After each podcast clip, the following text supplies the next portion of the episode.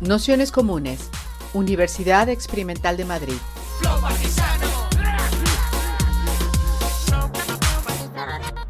Toda la información en nuestro canal de Telegram Nociones Comunes o en nuestra web traficantes.net barra formación. Bienvenidas, bienvenidos, bienvenidas a este curso sobre Judy Butler y la revolución queer, que como sabéis estamos en la quinta sesión que iba a ser este jueves, pero bueno, por cambio de horario, como ya avisamos hace una semana, pues la hemos adelantado a, hoy lunes. Y, nada, bueno, pues esperemos que no se haya quedado nadie por el camino por el cambio, por el cambio de día. Y como sabéis, esta quinta sesión eh, tiene que ver con esa idea de la alianza de los cuerpos en las luchas políticas, que es eh, a partir de los textos que os hemos mandado también, de, ese texto de Judy Butler, de ese libro que, bueno, que tiene un título, un título similar, de cuerpos aliados y luchas políticas.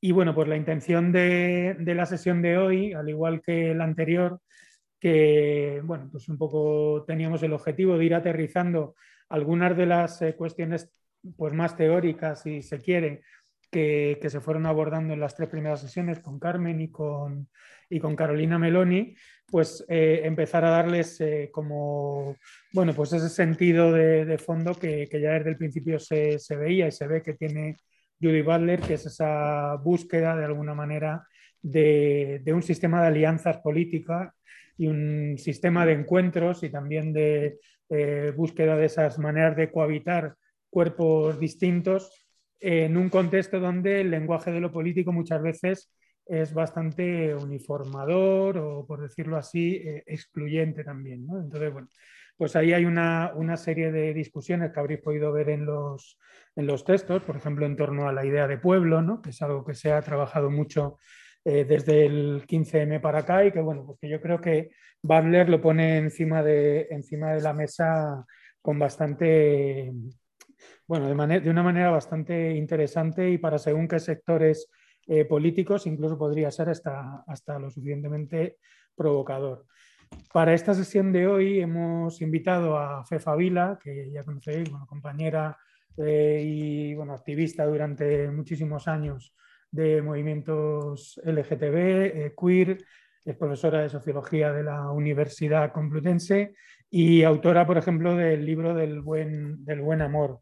También de alguna manera, bueno, pues eh, inspiradora junto a Javier Saez y, y otras muchas compañeros de, este libro que acabamos de sacar en Traficantes, por una política cara perro, placeres textuales para las disidencias sexuales, de, Paco Vidarte, que, bueno, pues eh, yo creo que es también un libro homenaje y también bueno, pues un, texto que, en un futuro esperemos poder hacer un, curso en torno, en torno a, él, también.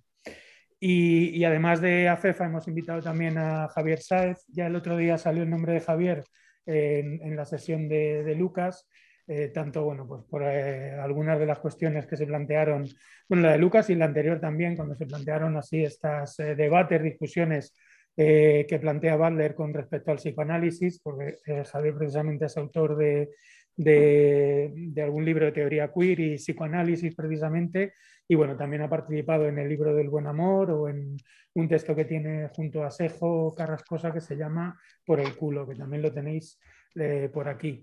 Y, bueno, también Javier, bueno, pues activista durante muchísimos años en distintos eh, colectivos y movimientos LGTB.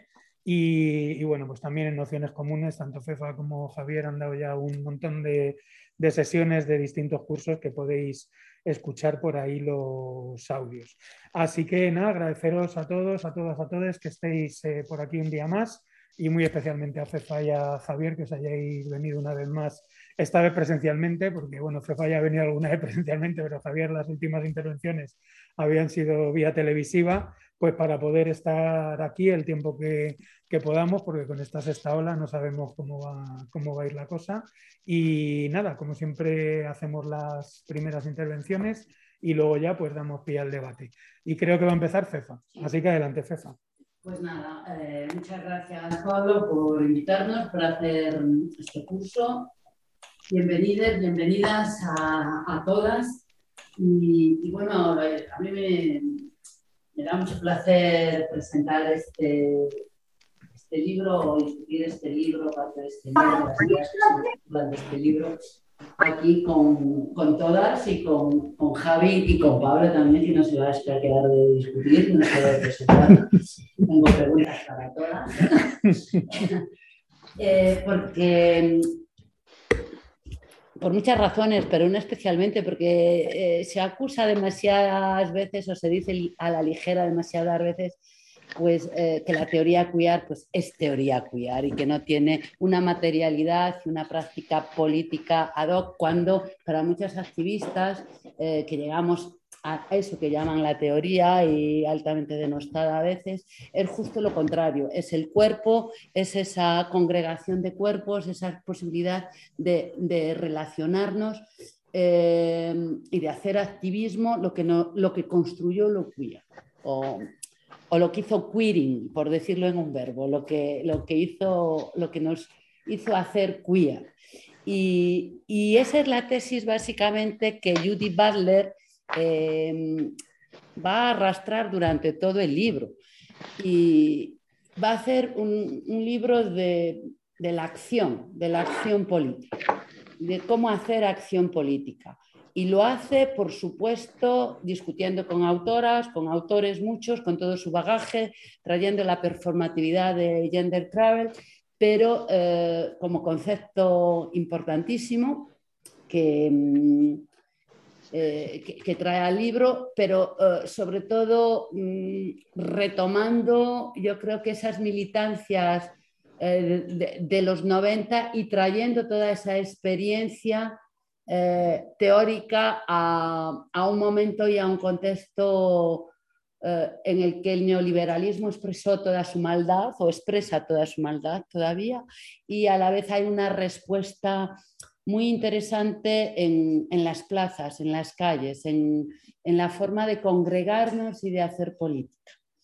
Y, para mí eso es, lo importante. Son, es un libro que, tiene seis capítulos que han sido eh, artículos publicados en diferentes lugares y que los, eh, los incluye en, un libro todos ellos y de alguna manera mm, a veces no avanza, a veces se repite eh, en, los temas, pero es un recorrido que a mí me pasó igual que con Gender Travel cuando lo leí, es como poner en palabras y ponerlo muy bien y ponerlo teóricamente, algo que parece ser de la experiencia común y del sentido común. Si Gender Travel era la experiencia común de un activismo queer en torno a la pandemia del SIDA, este libro es una experiencia común de los grandes mm, momentos asamblearios políticos que se han dado en, los últimos diez años y que para mí especialmente y para ella yo creo que de una, manera, de una manera relevante es el sentir del movimiento feminista, de un movimiento feminista que todo lo que explica aquí eh, lo podemos traer al movimiento feminista Madrid del, del 18, del 19 y ni una menos en Argentina, por ejemplo, que también sucede todo lo que, lo que, lo que, lo que está ahí planteando.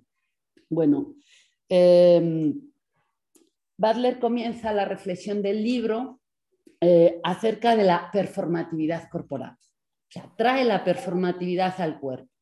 ¿Qué quiere decir eso? Quiere decir que hace eh, qué hace el cuerpo en movimiento con otros cuerpos, al cuerpo social. Es decir, performar es hacer, es mover, es eh, interpretar, es construir, es hacer con otros. Entonces, este es un, un, concepto, un concepto fundamental, el hacer cuerpo social, el performar colectivamente en situaciones de alianzas que pretenden un fin político de justicias y mejores sociales. En este sentido, lejos de ser un libro teórico, es como un continuo imaginario de cómo hacer política, o de cómo ese concepto de performatividad que nos ha costado tanto entender o que no entendíamos en relación a la teoría queer, lo aterriza en la acción política, en cómo hacer, cómo los cuerpos, como el cuerpo, en tanto que cuerpo performativo, en, tanto que cuerpo social performativo, puede, eh, puede y, hace, y, hace política. Para ello, eh, debate por supuesto, con toda una tradición teórica, por supuesto con Foucault, por supuesto con todo el bagaje de la teoría feminista que en Judy Butler está súper presente, y aquí con, eh, con Hannah Arendt, con Hannah Arendt, otra judía como ella, otra filósofa como ella, eh, y que debate para sostener sus argumentos, pero también para distanciarse de, eh, distanciarse de ella, entre otras cosas, se distancia porque Hannah Arendt puede ser muy potente en la discusión de, eh, lo político y del el contrato social político y de los cuerpos sociales, pero no en la teoría feminista. Hannah Arendt eh, separa claramente lo público de lo privado y en, ese, y en ese sentido el cuerpo es privado para Hannah Arendt y para Judy Butler no lo es. ¿vale? Entonces, también la utiliza para decir, esto, ah, esto sí, esto no. Es un, es un gran debate con un, diálogo ah, eh, con, una filósofa judía que, para, ella, para ella es importante. Se apoya, pero también se distancia desde, desde ahí. ¿no? Y eh, en todos estos capítulos y en, todos estos en, todo el libro, lo que hace es hacerse cargo del fenómeno de las asambleas. Es decir, las asambleas, que no sé si vosotras lo habéis vivido, pero aquí lo vivimos extensamente con el 15M y con el movimiento feminista. Es una tradición política que ha tomado cuerpo en Occupy Wall Street, en las plazas del movimiento de las primaveras árabes, en muchos lugares en, estas últimas décadas y fue lo que, lo que a Judy Butler le llamó la atención. Y a partir de ahí empezó a, a reflexionar. El tercer capítulo de este libro se llama Vida precaria y la ética de la cohabitación y pone eh, de manifiesto la, la apuesta por la cohabitación frente a las éticas individualistas que eh, dominan en la teoría política y en las interpretaciones en general de eh, la teoría ah, política. Y a partir de ahí ella se va a preguntar, y es una pregunta que lanzo para todas, que es el último capítulo, y que a mí pues, tampoco lo responde de una manera cerrada, queda ahí abierto, pero para mí es la pregunta fundamental, porque de alguna manera eh, en sí misma la pregunta eh, tiene una paradoja. De hecho, Judy Butler en el libro arrastra paradojas, porque la vida política y los cuerpos y las interacciones sociales, desde el punto de vista que ella arrastra son paradójicas. Y la pregunta es si se puede llevar una buena vida en medio de una mala vida. ¿Vale? Es decir, ¿es posible esta aporía política? ¿Cómo se puede manifestar? ¿Cómo se puede hacer? Eh, yo subrayé el último párrafo de, este libro que responde a este capítulo, es abierto, pero para mí es como eh, como la gran pregunta que, se plantea.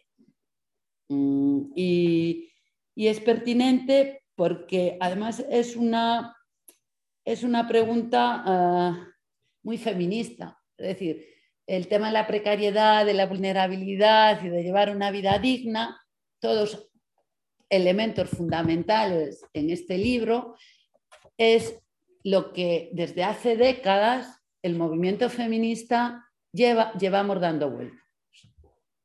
Es decir, cómo las vidas precarias, cómo los cuerpos precarios pueden tener una buena vida. Cómo podemos construir una buena vida desde la vulnerabilidad y la precariedad de los cuerpos.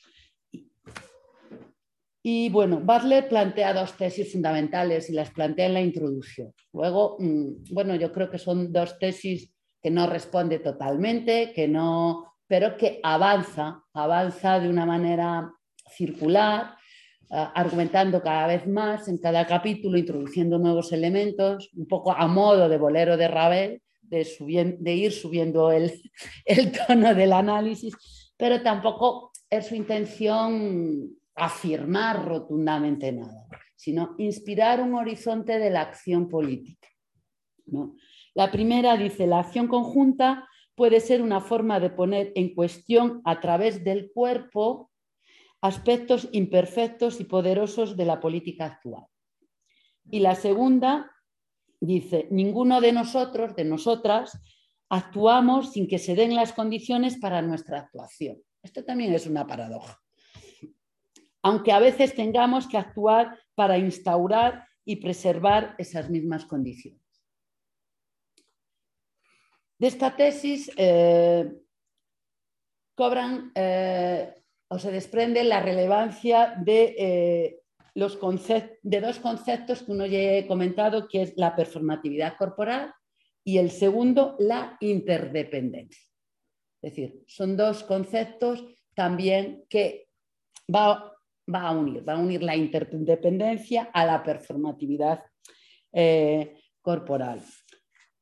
Y en este punto subraya y esto es fundamental, una ontología de lo relacional. Es decir, no existimos y no existen los cuerpos, no existiría la vida, no existiría absolutamente nada sin ser, si no fuésemos relacionados, si no fuésemos seres relacionales, si no fuésemos seres dependientes, si no fuésemos seres interdependientes.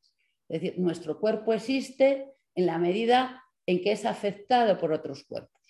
De hecho, bueno, he, escrito un artículo recientemente sobre el contacto, donde digo que sin, la eh, sin, el contacto en relación a la pandemia, no en relación a estas cuestiones y al aislamiento, sin, eh, sin el tacto con los demás, sin la presencia de otros cuerpos, sencillamente desapareceríamos. No tendríamos carne, no tendríamos conciencia de nuestra corporalidad, de nuestra materialidad, desaparecíamos, desapareceríamos. Por eso en el confinamiento estamos tan atontadas de, en, relación, en relación a lo político, ya no en relación a hacer asambleas, sino en relación a la construcción de sociabilidades básicas de sociabilidades con tu panadera, con tu frutera, con, mucha gente, ¿no? Es decir, perdemos la carne, perdemos, lo, perdemos el contacto, perdemos la sociabilidad.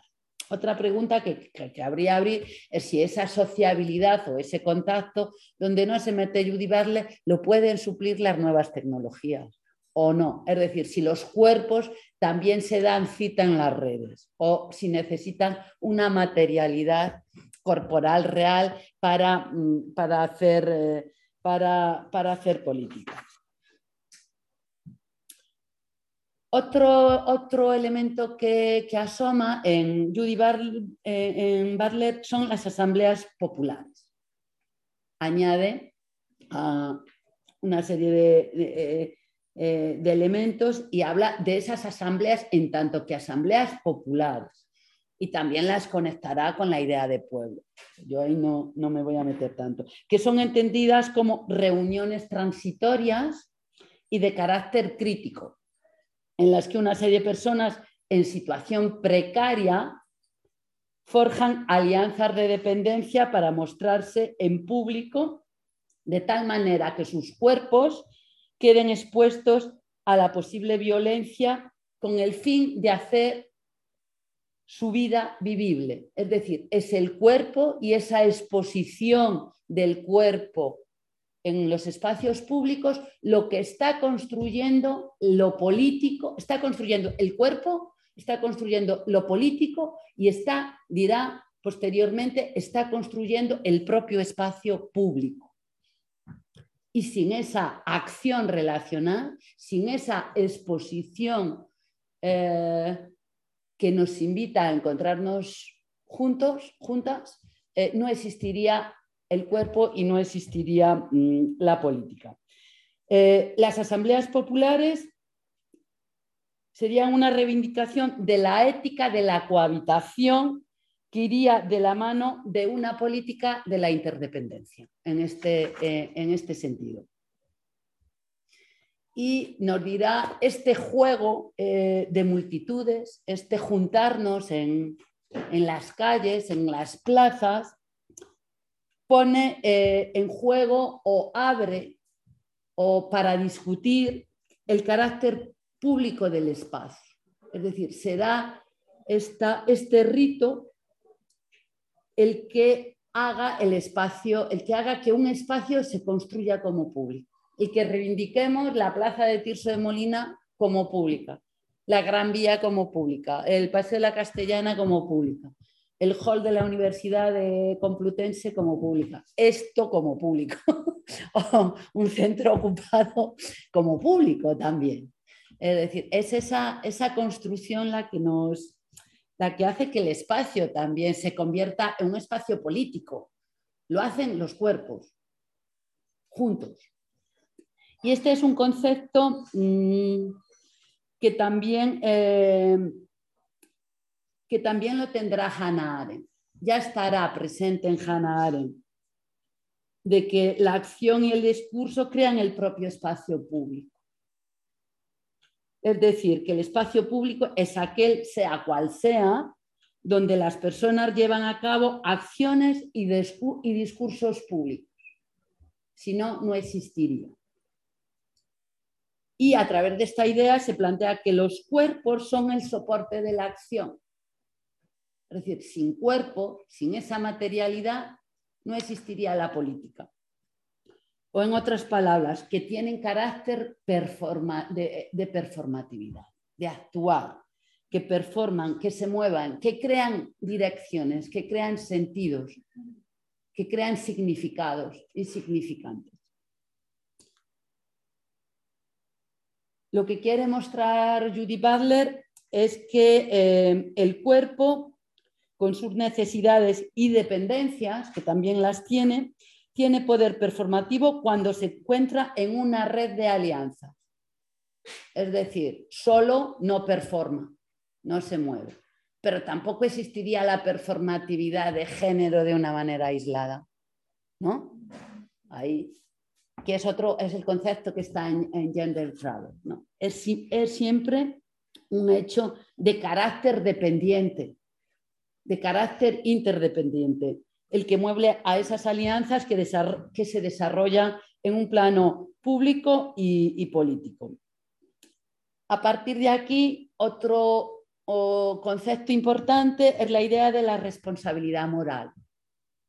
La interdependencia, el ser dependientes de otras personas, eh, nos hace plantear en qué medida somos responsables y de qué somos responsables no solo mm, del sí mismo, del sí misma, sino del otro, de los otros, de las otras. Y esto abarcaría una red múltiple de dependencia. No se trata de que un sujeto se sienta como responsable del mundo, como decía Jesús Ibáñez, llevo, Jesús Ibáñez siempre decía que llevaba el globo del mundo en, la chepa, tatuado ahí, que se sentía responsable del mundo. A mí siempre era algo cuando era un profesor nuestro también de Javi de sociología, que murió desgraciadamente demasiado pronto también, y, era de la sociología crítica, y a mí siempre, o sea, nos encantaba, pero era como, yo cada vez que decía eso, decía, eso es, que, es que es una exageración, pero es la responsabilidad la responsabilidad política pasa por sentirte responsable de los otros y de las otras. Eso es como algo básico. La interdependencia no es solo es qué hay de lo mío, en definitiva. Es que lo tuyo puede estar solucionado, sino qué, hay, de lo, qué hay de, los, de, los, de los demás, de las otras personas. Y, bueno, eh,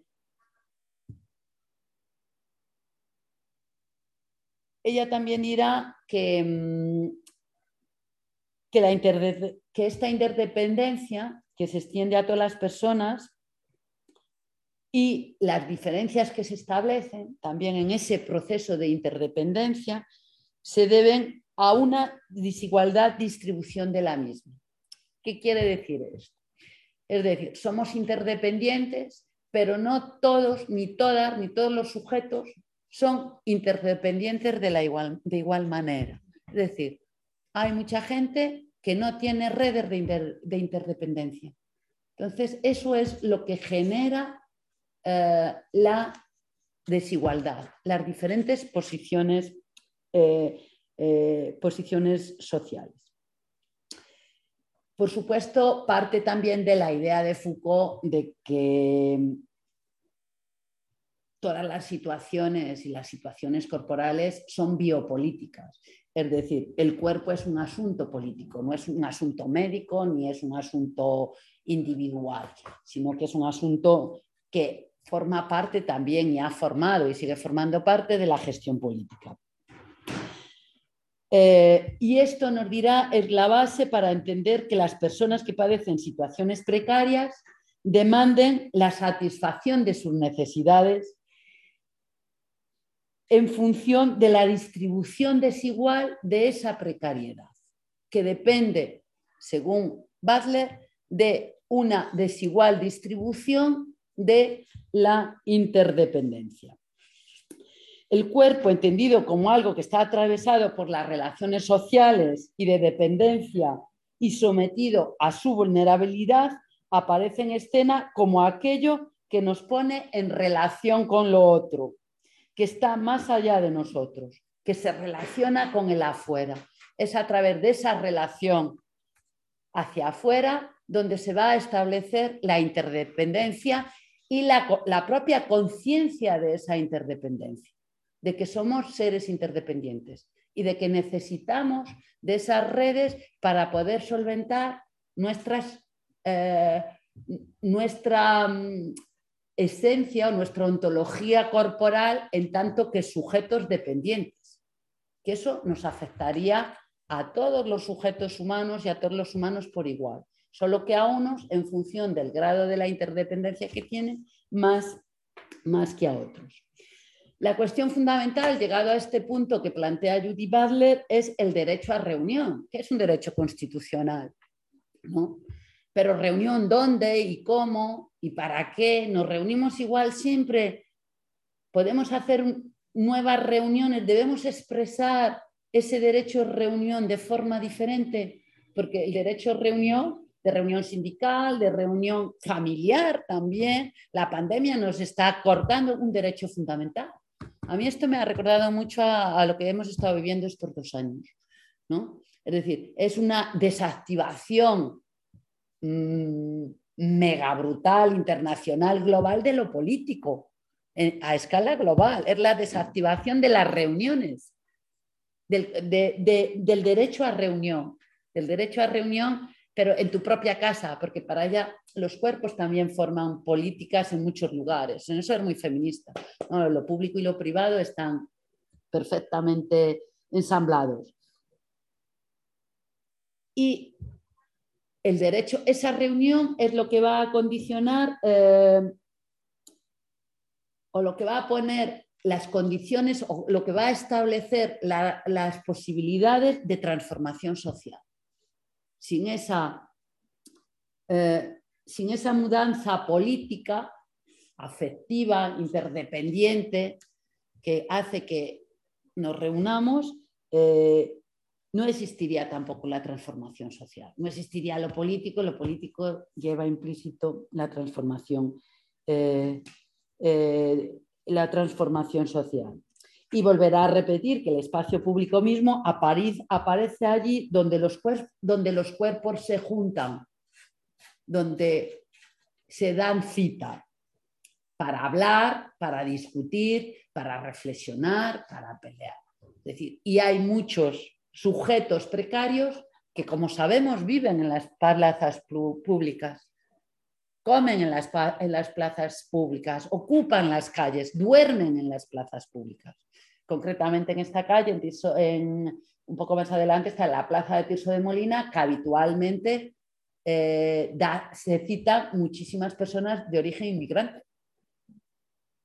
para hablar, para interrelacionarse, para juntarse, para construir lo político. Evidentemente, en el 15M la escenificación de esas juntanzas, de esas, me salen gallegos, juntanzas públicas, eh, tomaron otras dimensiones. Occupy Wall Street tomó otras dimensiones. Las primaveras árabes tomaron otras, otras, otras dimensiones. Y a partir de aquí también hablará de la idea de pueblo. ¿no? Eh, dirá que será eh,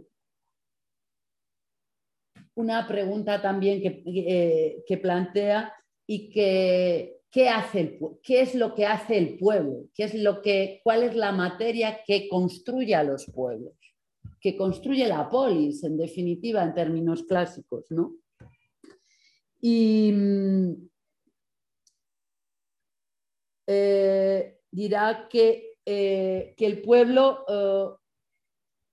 se da cita a través de estas asambleas, se construye a través de estas juntanzas, pero que nunca es homogéneo que nunca se puede hablar de un pueblo como todo, como un, como un igual, sino por el contrario, el pueblo aparece siempre dividido y diferenciado en sus particularidades.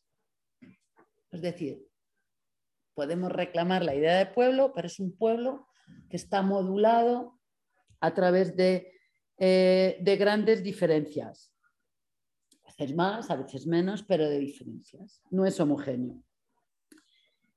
Y rescata la esperanza de la lucha política observando este, haciendo este tipo de argumentaciones desde las condiciones de vulnerabilidad, precariedad y desigualdad de las vidas, gracias a las alianzas no siempre elegidas, dirá, y no siempre agradables, que inevitablemente se dan en tanto que somos cuerpos. Yo aquí apunto como ejemplos el Ni Una Menos, el Movimiento Feminista en Madrid, el 15M, y hay eh, muchísimos ejemplos que emergieron como una nueva movilidad de acción política colectiva en contextos eh, en que la distancia generacional en el marco de los feminismos era muy grande y que sin embargo eh, confluyeron y eh, donde también los marcos de referencia cambiaron, es decir, una nueva generación de jóvenes, que yo creo que también es muy importante. Esta citación pública es una situación de, de energía política juvenil. Yo creo que allí donde no hay jóvenes, no hay política en estos términos. Pienso, no sé, de hecho las primaveras árabes era como casi una experiencia demográfica de juventud. Y, en Europa, pues que somos una pandilla de, un continente de gestorios, yo creo que estas posibilidades son menores. Eh, eh, bueno, creo que eh, con ciertas particularidades el feminismo, porque son luchas aplazadas y que han, han tomado una energía, una energía muy, muy importante. Eh, dirá que son estos cuerpos visibles, unidos colectivamente, los que muestran que viven en unas condiciones en que la vida se ve constantemente amenazada. Y cuando los cuerpos se congregan en la calle o en otros espacios públicos, están ejerciendo el derecho plural y performativo a la aparición, un derecho que afirma e instala el cuerpo en medio del campo político, y que además eh, reclaman para ellos mismos, para ese cuerpo individual, pero que es colectivo, que es material, condiciones económicas, sociales y políticas que hagan la vida muchísimo más, más digna. Quería leer ya, para no detenerme mucho más, eh, algo que es como, como específico en relación a, o que resume estos conceptos que os estoy diciendo, que los cuerpos son precarios sin excepción. Es decir, todos los cuerpos eh, son, son precarios, puesto que se constituyen en una interdependencia social fundamental por razón de su vulnerabilidad. Esta vulnerabilidad existe desde que nacemos. Esta interdependencia existe desde que nacemos hasta que, hasta que morimos. Es una vulnerabilidad ontológica de los seres humanos. Mira, pero al mismo tiempo esta, esta vulnerabilidad se genera por la amenaza que implica el otro para la permanencia de ese cuerpo. Es decir, que esta interdependencia que tenemos con los otros no siempre es guay. Es decir, a veces es dolorosa, a veces es conflictiva, incluso a veces es mortal. Hay cuerpos que matan a otros cuerpos, hay cuerpos que violentan a otros cuerpos. Pero la política y la vida solo existen en esa interdependencia. La condición precaria expone a los cuerpos a una situación de tensión dialéctica, de aproximación-alejamiento. Te aproximas cuando sientes cobijo y te quieren, cuando te cuidan, te alejas cuando sientes una amenaza. ¿no? Nos pasa a todos y a todas. De contacto y retirada, en tanto los expone a la amenaza de los otros, pero los hace dependientes de ellos como única forma posible de sobrevivir. Sin embargo, la precariedad no se da en un vacío ontológico, no se da en una ausencia de un marco social, que eso también es importante. Es decir, esto existe no de una manera abstracta. Este tipo de interdependencias operan en un marco social. Y es el marco social, con todas sus normas, las que va a definir y a contener las formas de esa interdependencia. Con lo cual, no solo nosotros, nosotras, en, esa, eh, en ese juntarnos hacemos políticas, sino que también nos pueden responder. Y a veces nos responden mal, a veces viene la policía y carga y nos hacen daño. ¿no? Es decir, no existe lo político, no existe ninguna interdependencia corporal sin un marco social que lo, que lo sostenga. Evidentemente tenemos un marco liberal y neoliberal, es decir, la precariedad de los cuerpos eh, no ha cesado de aumentar. Es decir, acumula históricamente, eh, no se ha solucionado la precariedad liberal, sino que ha aumentado la precariedad con el que llamamos neoliberalismo o postcapitalismo, con todas sus crudezas. Pues dirá eso. La precariedad, se alimenta también de unas condiciones históricas y políticas y contextuales. Es decir, pensar en la precariedad de una vida significa pensar a su vez cuáles son las condiciones en las que esa vida se puede desarrollar. Cuáles son los elementos que maximizan la precariedad innata del humano. Y cómo realmente esto se puede, se puede solucionar. Y ya terminando, yo personalmente creo que la ambigüedad del mundo contemporáneo, mm, de, lo neoliberal, consiste en que mientras se reivindica esta importancia del otro y del otro como vulnerable y la precariedad y la finitud, en definitiva, la muerte, es discutir sobre la muerte y la finitud de la vida, de los cuerpos, de la enfermedad, de la vejez, como elemento fundamentalmente político. Es decir, cómo la precariedad puede alumbrar una nueva política. Esto está en el debate. ¿no? ¿Cómo se puede hacer política a través de ahí? Y la precariedad, evidentemente, también nos dirá, no establece un contrato social previo, es como algo ontológico. Pero el marco neoliberal eh, reivindica o reivindicamos la importancia del otro todo el rato, del inmigrante, la lesbiana, del trans, de todo, pero a la vez la propia, las, las propias operaciones que hace el sistema es domesticar la alteridad, es decir, las propias alteridades que producimos en ese encuentro de cuerpos haciendo política, como ha pasado en el 15M, en el Ocupi, Wall Street, eh, se pueden terminar domesticando, es decir, formando parte eh, y tornando a un espacio social en un intercambio y en un territorio eh, de servicios y de mercancías, sin producir ningún tipo de, ningún tipo de, eh, de condiciones eh, para una vida buena eh, y nueva. ¿no? Lo que nos plantea definitivamente, desde mi punto de vista, es una encrucijada ética, ético, ética política. Si tomamos conciencia de la vulnerabilidad del otro, se puede activar una línea de, lucha para disminuir los daños, la dañabilidad de la precariedad del otro. Y para que, y para que éste sea visibilizado y reconocido. O construimos con el otro el mundo que habitamos o juntos lo, podemos, lo vamos a destruir. Es decir, yo creo que la encrucijada ética es tomar conciencia de que somos interdependientes, pero de que hay en esa interdependencia hay sujetos más dañados que otros sujetos dañados.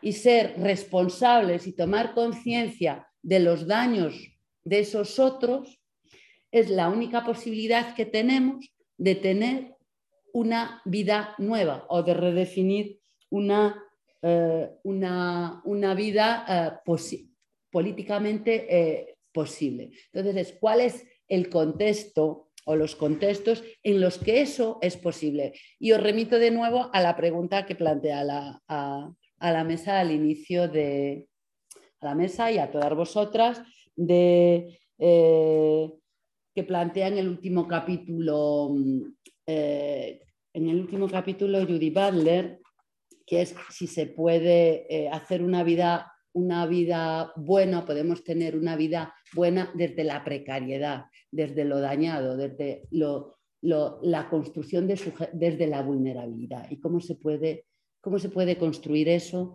eh, a través de este tipo de, este tipo de, planteamientos? Yo creo que esas es un poco las cuestiones como así por encima que plantea Judy Butler a lo largo del libro. No sé, Javi seguro que ahonda en, en este tipo de reflexiones.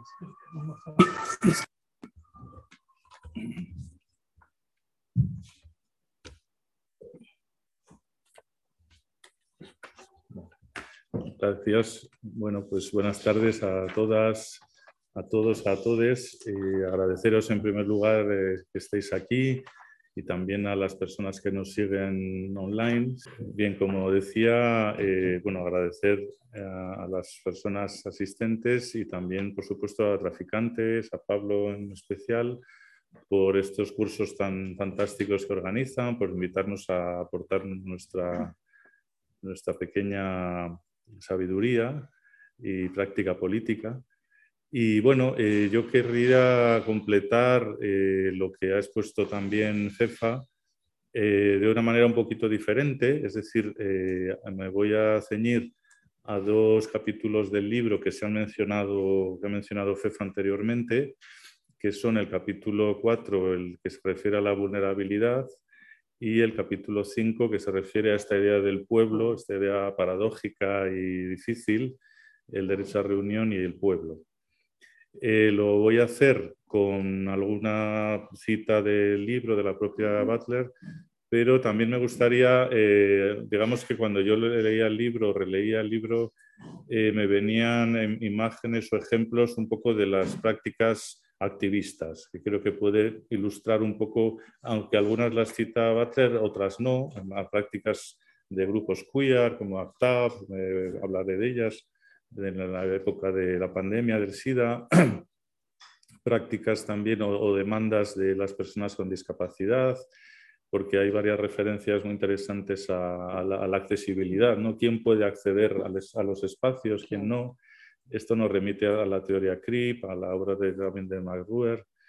Eh, bueno, digamos que de alguna manera eh, voy a repasar un poco eh, estos conceptos que ella aborda muy bien y que problematiza, ¿no? el de vulnerabilidad y el de pueblo, pero también ilustrándolo y de hecho, si se os ocurren ideas o ejemplos, sería bonito quizá hablarlo después y, ampliar esta apuesta de, de, Butler, que es muy política, como decía Cefa. ¿no?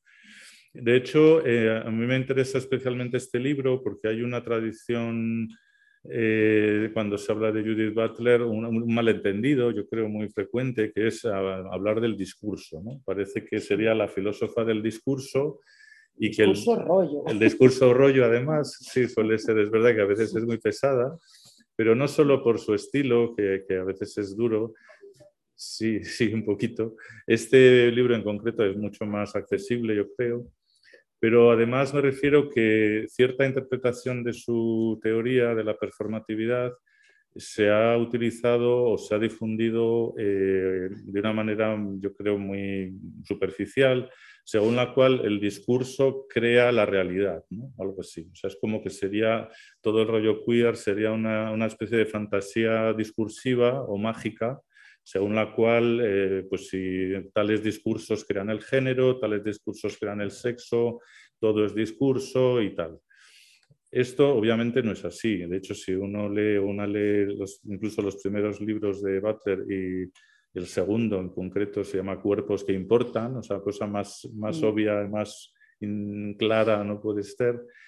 Eh, pero bueno, sin remitirnos a esos libros que supongo que los habréis dado en estas otras conferencias con Carmen y otras expertas que saben más que yo de, de Butler, eh, sí me gustaría eh, explicar un poco em, cómo al libro en realidad da un giro muy interesante que ya ha mencionado FEFA, en el sentido de que aquí va a mostrar que los cuerpos tienen una capacidad performativa.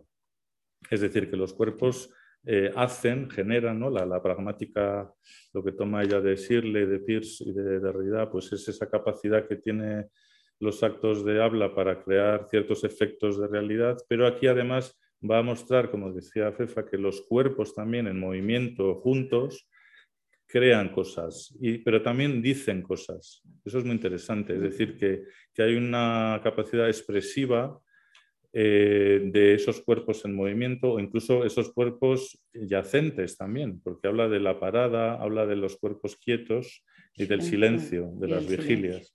Eso, por ejemplo, a mí me remitía a algunos actos que hacía ACTAP y que luego hizo en España personas como FEFA, como el grupo LSD o la Radical Gay, que era lo que se llamaba die in, ¿no? que es como morir en el sitio o algo así eran unas eh, performances, esto sí que era incluso performance, que era simplemente el hecho de tumbarse en el suelo, en, la plazas públicas, allá vemos que estamos ocupando el espacio, y recortar eh, la silueta de esa persona tumbada que simula que está muerta, ¿no? en, en, recuerdo a las personas que morían de sida. Bueno, ese cuerpo paralizado pero colectivo, eran muchos cuerpos. De hecho, yo recuerdo escenas de Cefa y otros activistas tumbándose y, haciendo ese gesto de la tiza. ¿no? Esa ocupación espacial eh, generaba, estaba diciendo algo, obviamente. No lo decía exactamente con proclamas, pero uno entiende lo que está pasando ahí. Es una ocupación física, topológica, mm, incluso de dibujo, ¿no? de una silueta, bueno, pues es ese tipo de hacer el que está reconociendo Butler en este libro a lo largo del libro. Y eso, eh, eso es una lectura de la performatividad muy potente y bastante novedosa. Ya no estamos hablando de que si el discurso genera realidad, que si el discurso genera, produce eh, lo que llamamos eh, género, ¿no? sino que al revés, va a haber que esos cuerpos que se movilizan y juntos, eso es verdad, el aspecto colectivo que ha señalado Fefa es fundamental, no los cuerpos solos no podrían hacer nada de esto, pero sí eh, crean eh, efectos y además, como ha dicho FEFA, generan el espacio público.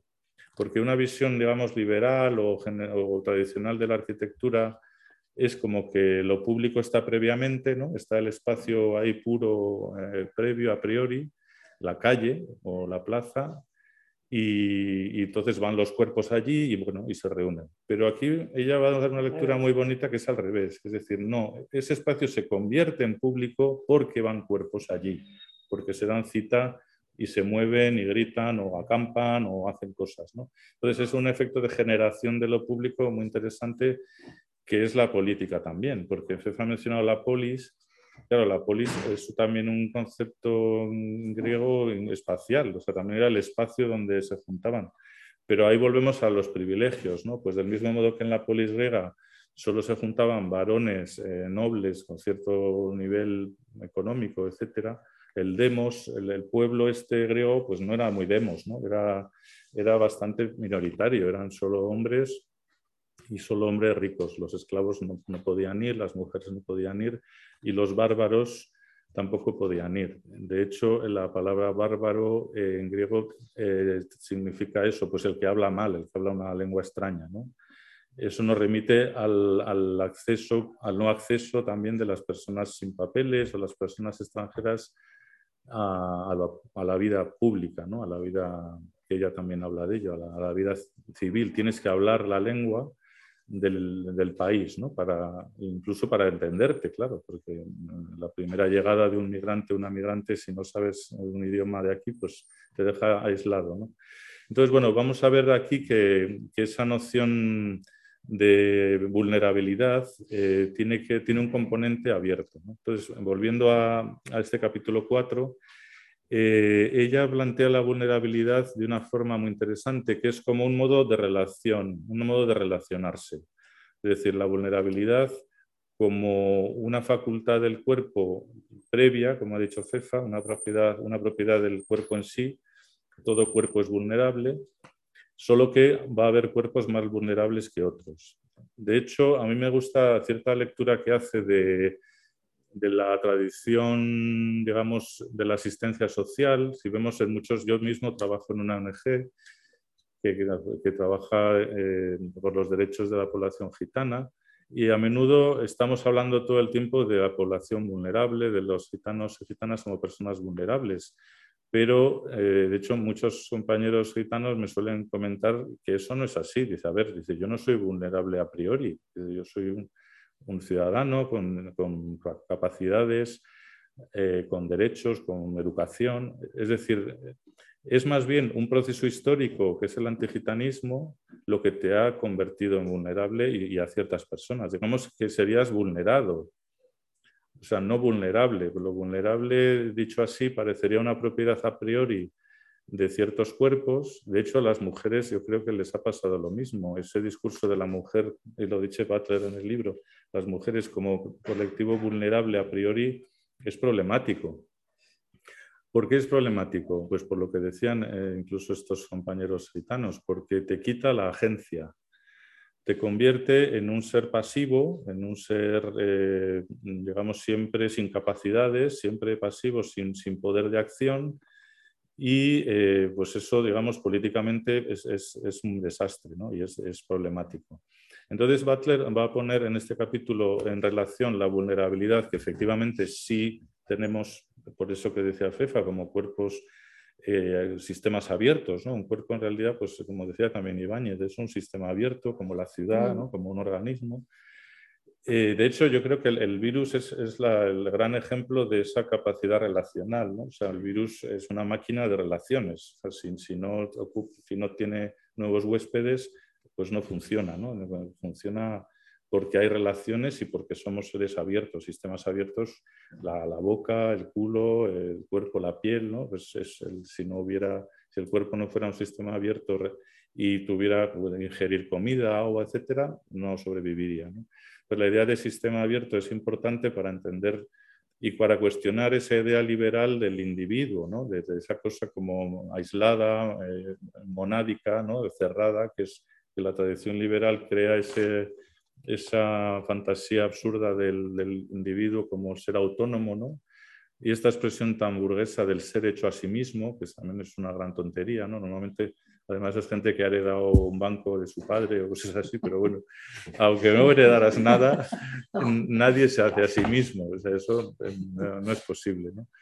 Bueno, pues eh, digamos que en el, libro Butler va a hacer una lectura muy potente de la vulnerabilidad, eh, siempre vinculándola con la agencia. Es decir, que esos cuerpos siempre van a tener una capacidad de resistir, una capacidad de responder, una capacidad de actuar. O sea, no son solo víctimas o personas eh, sin estudios. De hecho, volviendo a las imágenes, que también habla de ella, es curioso cómo se genera esa imagen vulnerable. Por ejemplo, en, el caso de la población gitana, hay una secuencia, de hecho ella menciona a la población gitana varias veces en el libro, pero aunque ella no cita esto, a, mí me venía esas imágenes que lo comentan también algunos amigos gitanos, que dice el gitano es el niño con mocos, que siempre sale un niño descalzo, niña con mocos, muy pobre y tal, siempre, sistemáticamente durante toda la, en la prensa, en la tele. Y claro, eh, eso no, no recoge que hay muchas eh, personas gitanas eh, educadas, bien vestidas, profesoras, abogadas, y eso incluso cuando salen las imágenes también del nazismo, ¿no? que muchas víctimas fueron gitanas, nos enseña que muchas, muchísimas gitanos eran profesores, vivían bien. Cuando ves las fotos reales de las familias que fueron exterminadas, eh, muchas de ellas eran eh, gitanos y gitanas con mucha cultura y mucha educación, pero nunca vemos esas imágenes. Entonces, la vulnerabilidad también se genera por medio de la imagen.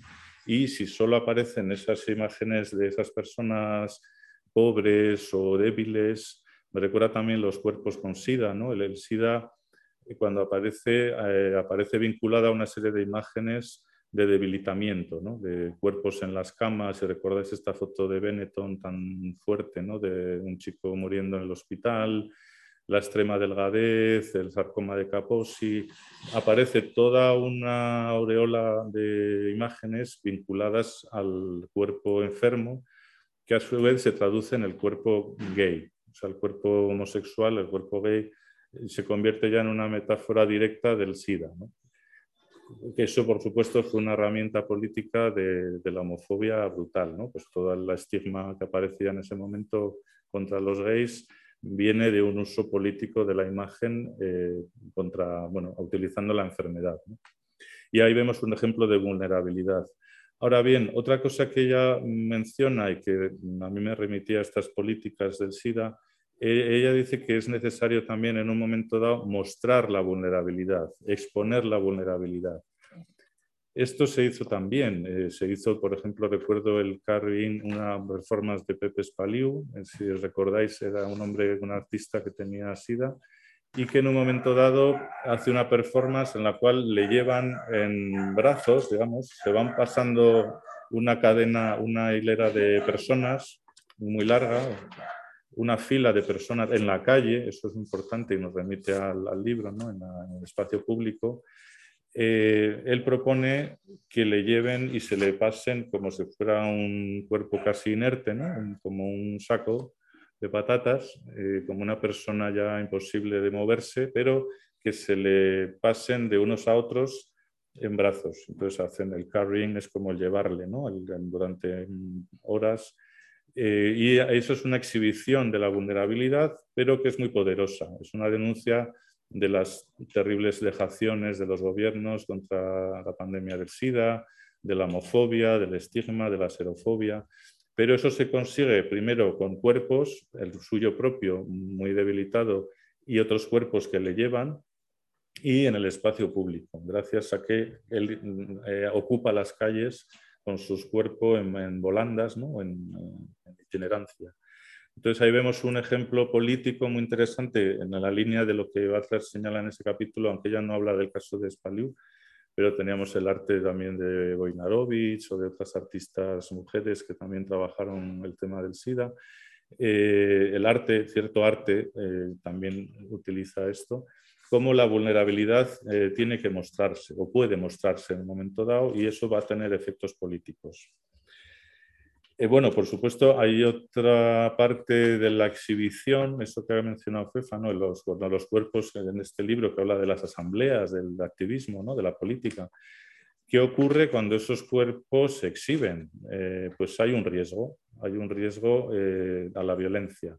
Por ejemplo, pues eso, una, cuando empezaron las primeras manifestaciones del orgullo, éramos pocas personas y con mucho miedo, porque dices, bueno, si somos 10 o 20 o 30, mostrarte como lesbiana o gay o trans en el espacio público en un momento de gran homofobia y, lesbofobia es peligroso. Entonces hay una tensión de, bueno, hay que exhibirse, es importante exhibirse, pero hay unos límites de la exhibición, ¿no? O lo que habla ya en el libro, las personas que estaban en plazas en Turquía por el hecho de estar ahí podían ser detenidas y todavía pueden ser detenidas. en la Plaza Tahir, en, muchos sitios. ¿no? Es decir, que la, tensión que hay entre el acceso al espacio público, a la calle, y el riesgo de la violencia, primero de, de algunos policías, por supuesto, como ha dicho FEFA. Segundo, de algunos homófobos o nazis o racistas o machistas. O, por supuesto, eh, incluso, pues lo saben muy bien las mujeres, el a veces el pasear por la noche eh, por la calle, pues ya puede ser eh, un riesgo para, para algunas personas, no, no, para todas, por supuesto, pero ahí hay una tensión de quién puede y quién tiene privilegio de acceder. ¿no? Esto nos lleva a otro de los temas que ya señala a veces, que es el tema de la discapacidad. Es decir, que, claro, cuando hablamos de estas asambleas, eh, esto lo comenta McRuer en Teoría CRIF, en el libro de Teoría CRIF, se monta una gran eh, asamblea, los foros, eh, bueno, contra, contra, los foros estos mundiales, se crean grandes conferencias contra la globalización, estas que hubo en la India, bueno, en varios países, pero no se habilitan espacios de accesibilidad para las personas con movilidad reducida o con problemas para escuchar o para ver. Con lo cual, eh, pues la gente, bueno, una gran parte del movimiento de discapacidad se quejó con mucha razón porque un movimiento que se suponía social, político, crítico, no, no habilitaba espacios de accesibilidad. Incluso hay otro tema que sale que tiene que ver también con la noción de pueblo, con la, la, otra parte del capítulo que igual no me va a dar tiempo a contar mucho, pero bueno, que es también, eh, claro, quién va a esas asambleas y por qué va eh, y sobre todo quién no va.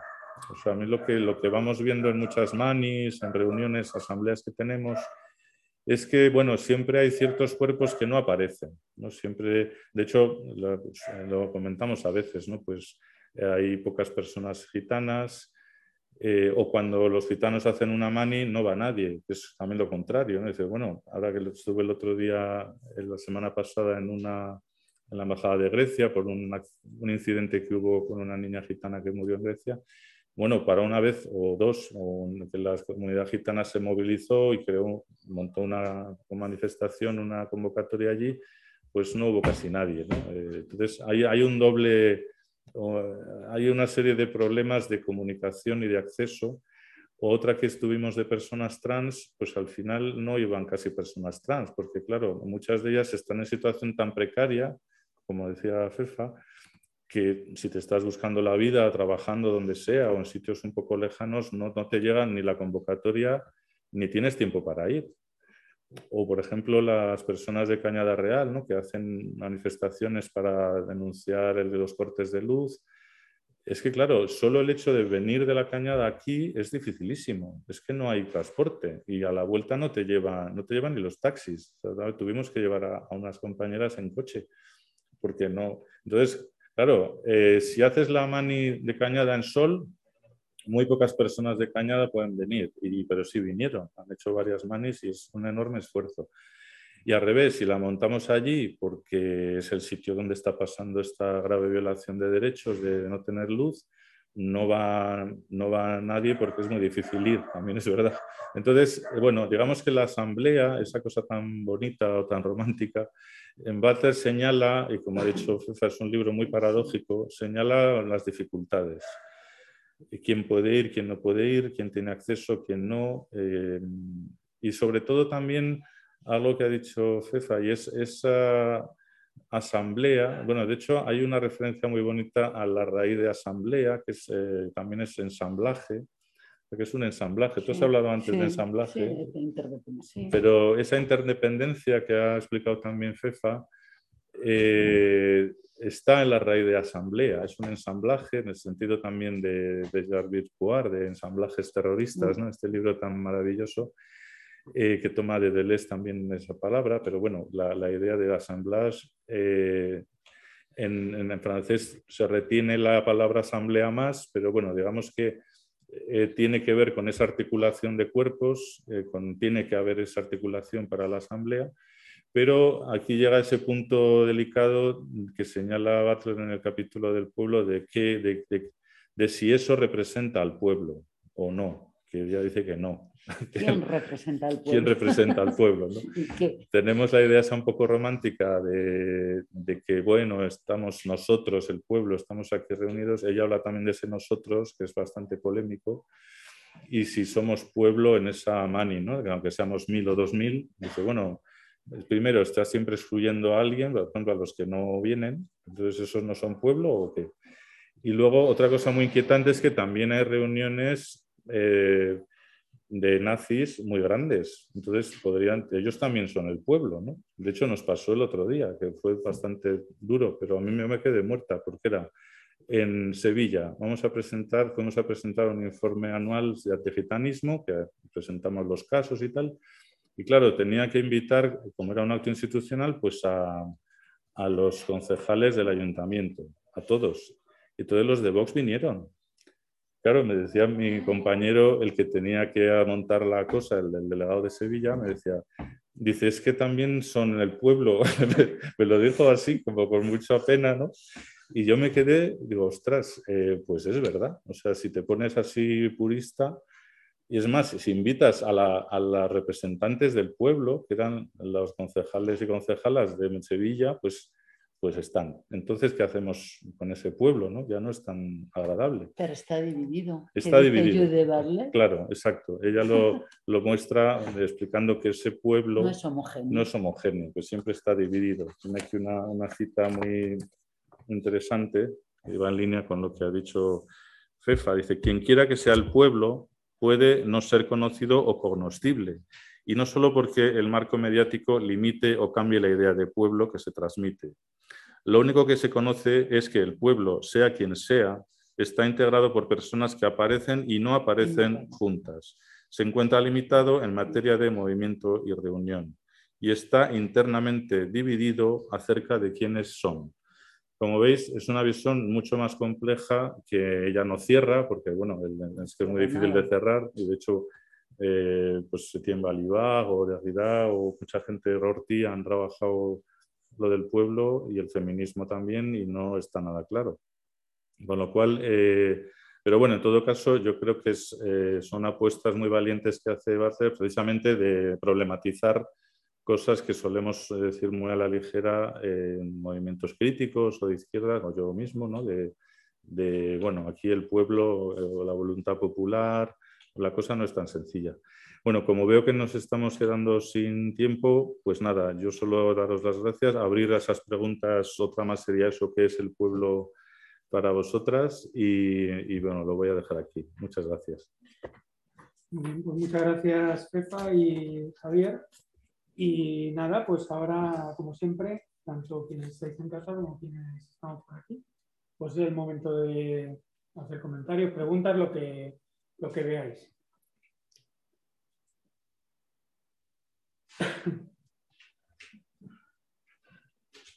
Pues adelante, Sara. Hola, eh, buenas noches, muchas gracias. Em, pues a ver, yo quería hacer una pregunta que tiene un poco que ver con todo lo que habéis comentado y es que el otro día un familiar me hizo esta pregunta y me gustaría saber qué responderíais vosotros. Me dijo, ¿por qué sabiendo que, hay una discriminación hacia los cuerpos y las expresiones queer, por qué eh, adoptáis esas vestimentas? O sea, no tanto referido a la pluma como, algo inevitable, ¿sabes? O, esas actitudes que son más em, inevitables, pero eso, pues em, esas expresiones queer, esos maquillajes, esas eh, eso, como, ¿por qué hacéis eso sabiendo que se os va a discriminar? Y nada, eso. Esa pluma. A ver. Empezamos eh... fuerte. ¿Por qué somos lo que somos? Sería la respuesta. Eh, a ver, eh, yo creo que cada contexto produce un cuerpo o unos cuerpos y la posibilidad de que sus cuerpos se manifiesten. Y eso también lo dice claramente Judy Butler. Eh, es decir, hay una tensión dialéctica entre alejarse y acercarse, entre exponerse y retraerse. Eh, en aquellos contextos donde hay una violencia brutal, mm, los cuerpos se esconden, se retraen, no, no aparecen, no asoman cuando no se dan las circunstancias. Y cuando se dan las circunstancias, evidentemente aparecen y se muestran, y se muestran porque el cuerpo ha construido el espacio social, es otra, es otra eh, ¿cómo se dice? Eh, sí, otro círculo, es decir, necesitas un cuerpo necesita construir unos cuerpos, las posibilidades de existencia de esos cuerpos. Es decir, si no hay libertad, alguien se tiene que exponer y arriesgar para construir o para que esos cuerpos sean posibles o para que se muestren esos cuerpos. Y normalmente son los propios cuerpos los que eh, arriesgan su vida, arriesgan su cuerpo, valga la redundancia, para que sus cuerpos sean posibles, es decir, su pluma sea posible, su vestimenta sea posible, su color de piel sea posible, su eh, mm, diversidad funcional o discapacidad sea posible, etcétera, etcétera. Entonces, la respuesta es evidentemente por, hay contextos en que la gente arriesga ah, para... Está implícito en la, propia pregunta, está implícita en, la propia respuesta. Es decir, construimos las posibilidades de, de, nuestra propia existencia. Eso es hacer política, eso es hacer asamblea, eso es, eh, eso es construirnos como cuerpos políticos. Bueno, eh, además, para mí hay algo más que menciona Butler en relación a esa pregunta. Espera. Bueno, además, yo que me había quitado la, pluma, voy a poner otra vez, porque así, eh, que es, ella habla de una policía del género, es decir, la pregunta no es, eh, bueno, ¿por qué te muestras con plumas si sabes que vas a estar discriminado o discriminada? Sino, ¿qué sistema tan horrible y tan absurdo permite eh, que la gente no pueda expresarse con diversidad? O sea, ¿por qué hay una represión eh, violenta, violenta físicamente, con insultos o delitos de odio a personas, que, o hombres con pluma, o a lesbianas masculinas, o a personas con diversidad de expresión de género. Entonces, la, pregunta no debería recaer sobre la persona que sufre la violencia o el control policial, sino sobre los criterios que no toleran la diversidad. Entonces, yo es que no tengo por qué ocultarme ni meterme en el armario eh, por miedo a la discriminación. O sea, esa pregunta para mí está mal planteada. Es, es como poner la culpa en la víctima y no en el sistema de violencia y de intolerancia eh, que no respeta la diversidad. O sea, la pluma es una forma de expresión como otra cualquiera y todos tenemos derecho a ella y punto. O sea, no, pero lo que sí que hay es una policía del género, una micropolicía, porque es también esas burlas en el trabajo de las compañeras, a la chica masculina, esas burlas, esos comentarios del padre, esos programas de la tele que se ríen de las trans, o sea, es, es un tejido de micropolítica, como diría Foucault. La represión de los cuerpos diversos no es una institución solamente. Bueno, por supuesto, sí hay las leyes chungas de Hungría, Polonia, hay homofobia institucional y violencia institucional, pero además hay toda una red de control del género y de las expresiones de género muy sutil que nos atraviesa. Y eso es lo que hay que combatir, no no reprimir a, las personas y decir, bueno, pues no métete en el armario y ya está, ¿no? Y, entonces eso reproduce estas masculinidades tóxicas eh, o esas feminidades opresivas, etcétera, etcétera. Claro, y es algo que hemos hablado, bueno, las feministas muchas veces. Es decir, el problema, por ejemplo, con la violencia de género y sirve la violencia homófoba también para poner este tipo de ejemplos, porque se interpela siempre a las mujeres en relación a la política de la violencia y nunca a los agresores, a los hombres, a la masculinidad, a cómo se construye la masculinidad. No, la pregunta que haría eh, Judy Butler y que además hay un vídeo por ahí en internet, es decir, eh, eh, asesinan a un chico en, en, el Middle West norteamericano y era porque se movía como una chica, se contoneaba y caminaba, tenía andares de chica más femeninos. Eh, y, lo que decías, ¿qué, ¿qué pasa con un sistema de género que es capaz de matar físicamente a una persona por sus andares que no corresponden a lo normativo. Es decir, qué construcción tan perversa y tan patológica social existe para que eso ocurra. Entonces, las preguntas van, tienen que ir desde ese lado, ¿no? ¿Qué está ocurriendo para que tú no te puedas mostrar? Evidentemente, todas, todos no, tomamos precauciones en determinados contextos para que, porque sabemos la violencia que podemos asumir y desde luego en solitario podemos asumir muy poca violencia. Eso también lo sabemos, lo saben nuestros cuerpos. Muchas gracias. Eh, voy, a, voy, a, leer una pregunta que, que hace Silvia aquí por el chat y ahora pasamos. Dice Silvia, entonces, según Butler, las manifestaciones y los actos performativos en el espacio público no están agotados como formas de actos políticos para crear cambios. Contesta, ah. luego bueno, eh, bueno, no he entendido bien lo de no están agotados como que ¿Hay más posibilidades o que no son suficientes? Si lo explica Silvia, mejor. Yo entiendo que es como muchas veces se dice que, las manifestaciones son como ya rituales agotados, que tampoco, agotados donde ya ah. no se cambia nada. Entiendo que va por ahí la pregunta. Sí, sí. Hola. Hola. Hola. Hola. Sí, va por ahí porque al final eh, se nos hace creer como que las el tipo de, expresiones ya en la calle, como manifestarse y tal, como que, no, llevan a nada más concreto como cambios y parece que ese modelo ya estuviera agotado, pero bueno, veo que con Butler, al darle ese giro de, la importancia de la performatividad y de crear espacios para, los cambios, puede ser que, que lo veas de otra manera, ¿no?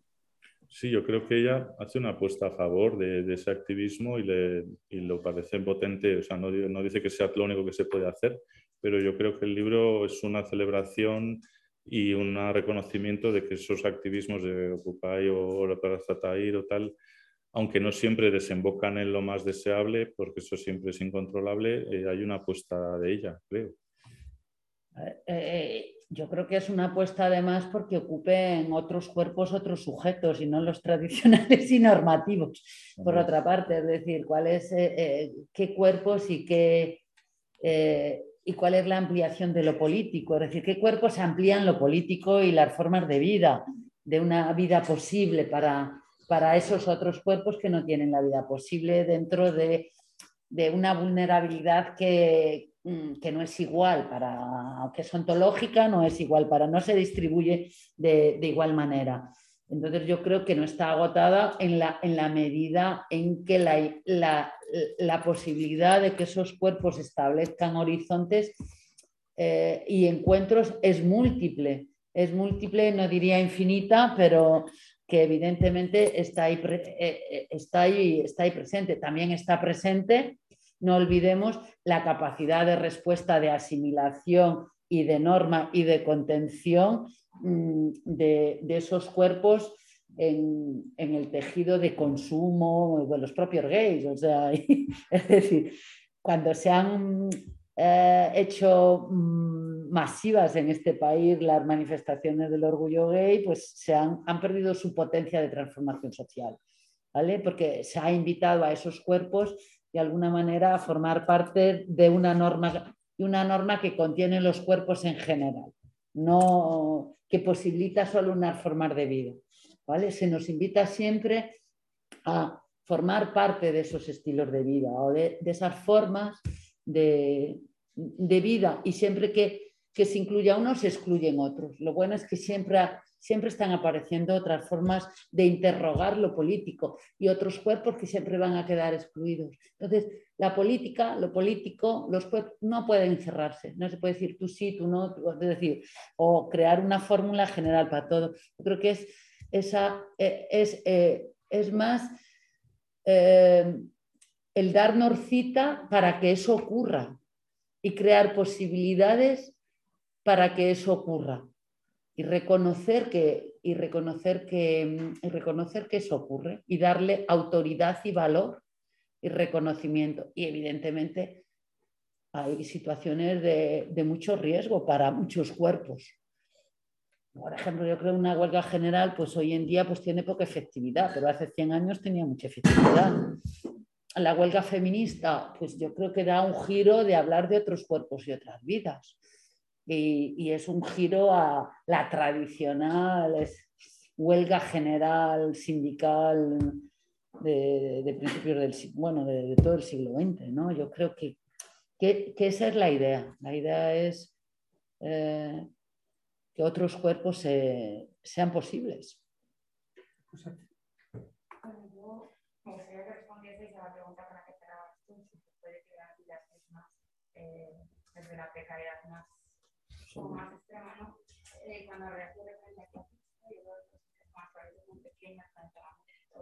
Y me lo pregunto mucho, ¿es reversible cuando hay un pueblo que tampoco lo tiene ¿Es posible ver una vida libre? Responde. Bueno, yo creo que sí, si se cambian las condiciones, como dice ella. En el caso de las personas sin hogar, pues se ha comprobado que si se les facilita una vivienda y una serie de apoyos, eh, muchas de esas personas salen. Lo que pasa es que tiene que haber lo que dice Barter, eh, no hemos hablado de ello, pero ella está hablando de que la gente en esas plazas está demandando servicios de salud buenos, de educación, de apoyos, eh, es decir, redes fuertes de, servicio público. O sea, no estamos hablando de otra cosa, de cómo el capitalismo desmantela los sistemas de apoyo. Esto lo trabaja muy bien un libro que salió este año del Manifiesto de los Cuidados, de cómo el desastre de desmantelar los sistemas de salud en Reino Unido, en España, en Estados Unidos, cuando surge la pandemia, eh, produce un bloqueo bestial, porque ya te has cargado las redes y los sistemas públicos. Entonces, eh, personas sin con apoyos necesarios salen adelante, personas, eh, pues eso, en precariedad, con buen trabajo, salen adelante y viven bien, o sea, que les da buena vida, ya que habla FEFA o el Batzer, depende de que se mejoren las condiciones. Entonces, la lucha política es, al fin y al cabo, eso, pues una crítica, en este caso yo creo, bastante clara al capitalismo y es lo que están demandando estos grupos eh, de sistemas de públicos que defienden al fin y al cabo eso. En Chile. Yo, creo que lo que sucede en Chile ahora, por ejemplo, es una prueba de. No solo hay que pensar en la política institucional y de Estado como la que nos va a resolver el, el problema. ¿no? Yo creo que mm, es mucho más complejo y que hay momentos posibles, momentos más complicados. Eh, yo voy a leer eh, cómo termina Butler para mi respuesta. Y, dice, lo, dice lo siguiente, nuestra exposición compartida a la precariedad no es más que una de las bases, una de las bases de nuestra igualdad y de nuestras obligaciones recíprocas respecto a la producción de las condiciones de una vida vivible. Conscientes de la necesidad que tenemos unos de otros, reconocemos asimismo los principios básicos que dan forma a las condiciones sociales y democráticas de lo que aún puede llamarse la buena vida. Estas condiciones esenciales de la vida democrática no solo porque forman parte de una crisis aún en marcha, sino porque además pertenecen a una forma de pensar y actuar que responde a las demandas de nuestra época. Es decir, hay, un, tema que es de responsabilidad del otro, de la responsabilidad política de crear condiciones para que los demás tengan una vida digna. Es decir, que lo político empieza en el otro, empieza en el afuera, no empieza en ti. Entonces, eso, eso, eso es lo fundamental. No se trata tampoco de cambiar, eh, responsabilizarte lo que decía de todo el mundo, pero sí de, de responsabilizarnos de aquellos contextos y de, aquella, de aquellas vidas que están, están frente a nosotros y que confluyen con nosotros, que se cruzan con nosotros.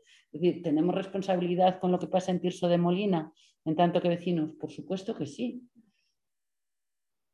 Y de hecho hay que operar sobre ello.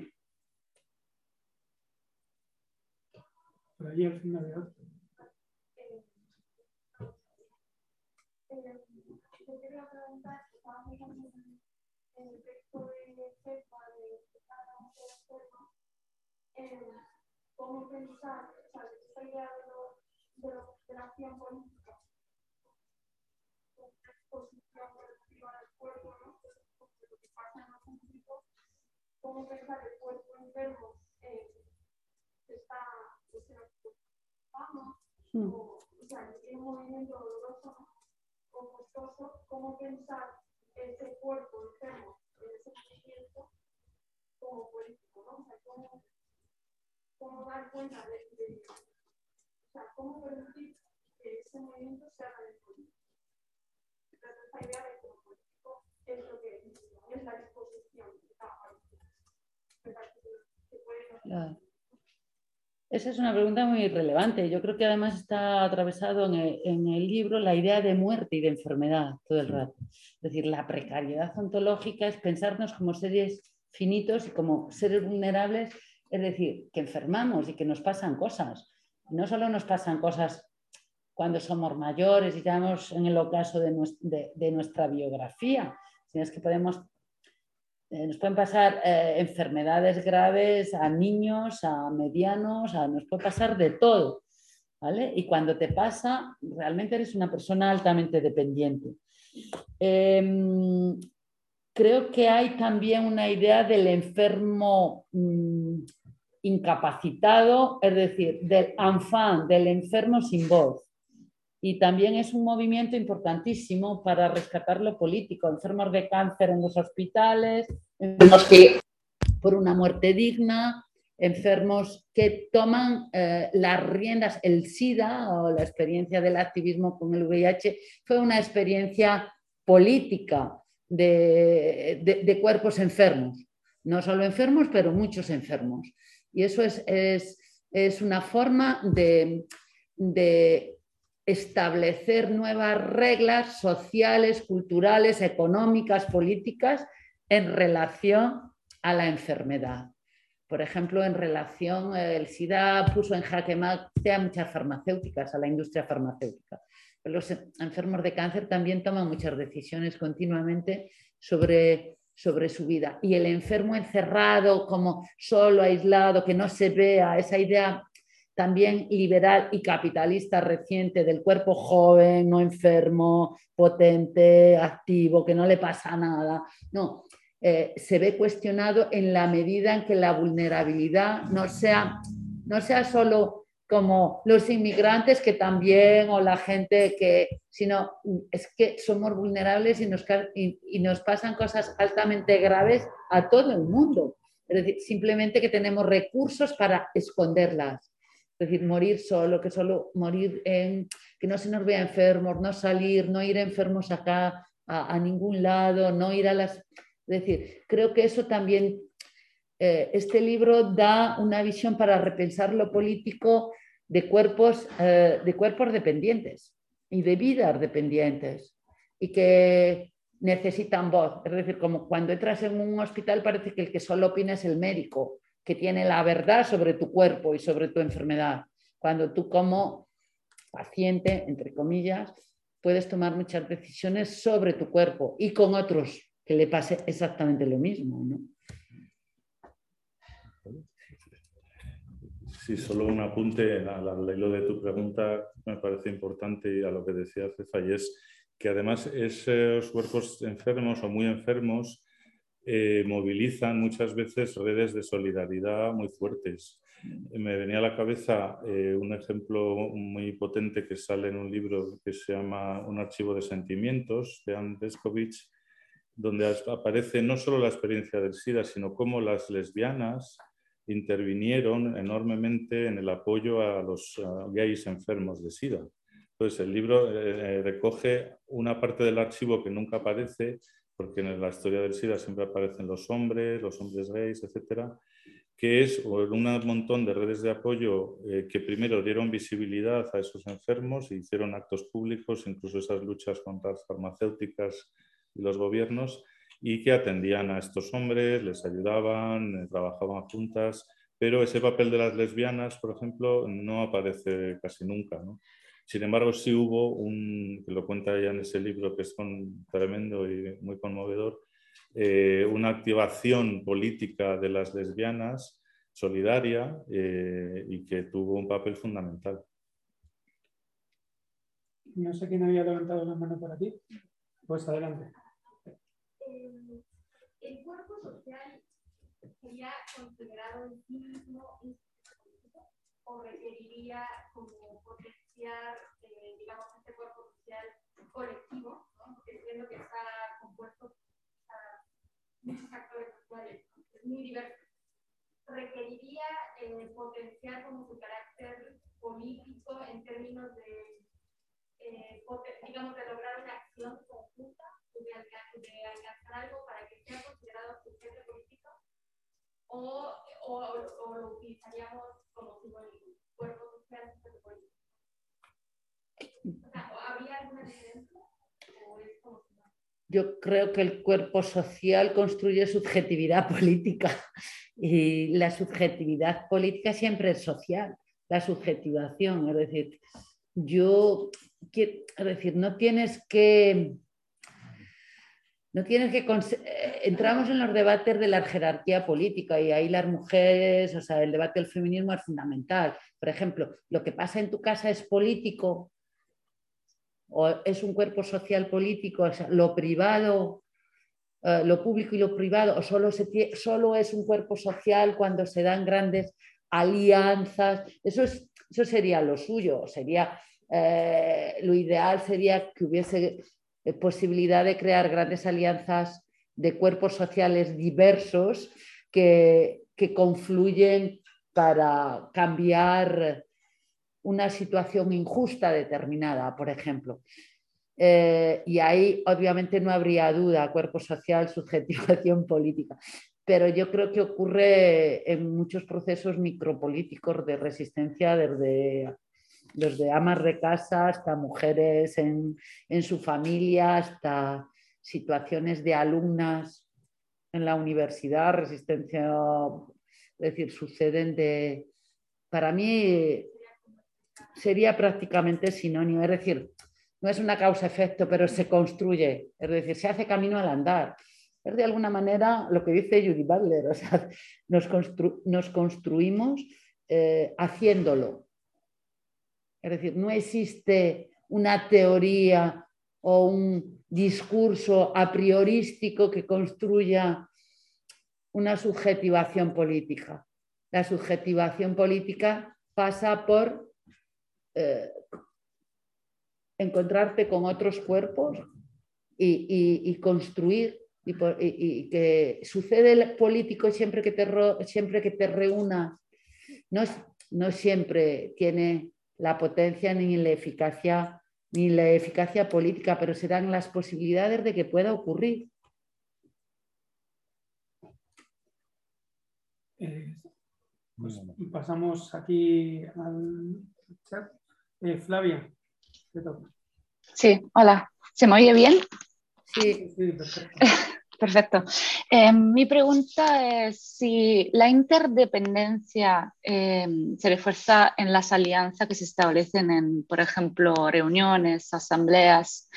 Eh, ¿Qué rol tiene el cuerpo cuando estos lazos de interconexión se manifiestan y se explicitan en otro territorio, que es, por ejemplo, el virtual? como el vínculo que estamos teniendo ¿no? desde el principio de la pandemia, porque entiendo que eh, construir nuevos lazos, establecer puentes entre cuerpos lejanos es un valor añadido increíble, ¿no? Porque yo puedo ser italiana, vivir en Barcelona y estar haciendo un encuentro en Madrid o muchos otros que hago, por ejemplo, en Latinoamérica, ¿no? pero entonces me pregunto qué, qué, qué lugar ocupan los cuerpos en términos performativos en la virtualidad. Sí, de hecho, esta pregunta, bueno, ese tema lo trata Batren en el libro. Es eh, claro, ella habla de cómo, del papel que tuvieron las tecnologías, las redes sociales, básicamente, tanto en la plaza de Tahir, en Egipto, en Estambul, eh, en fin.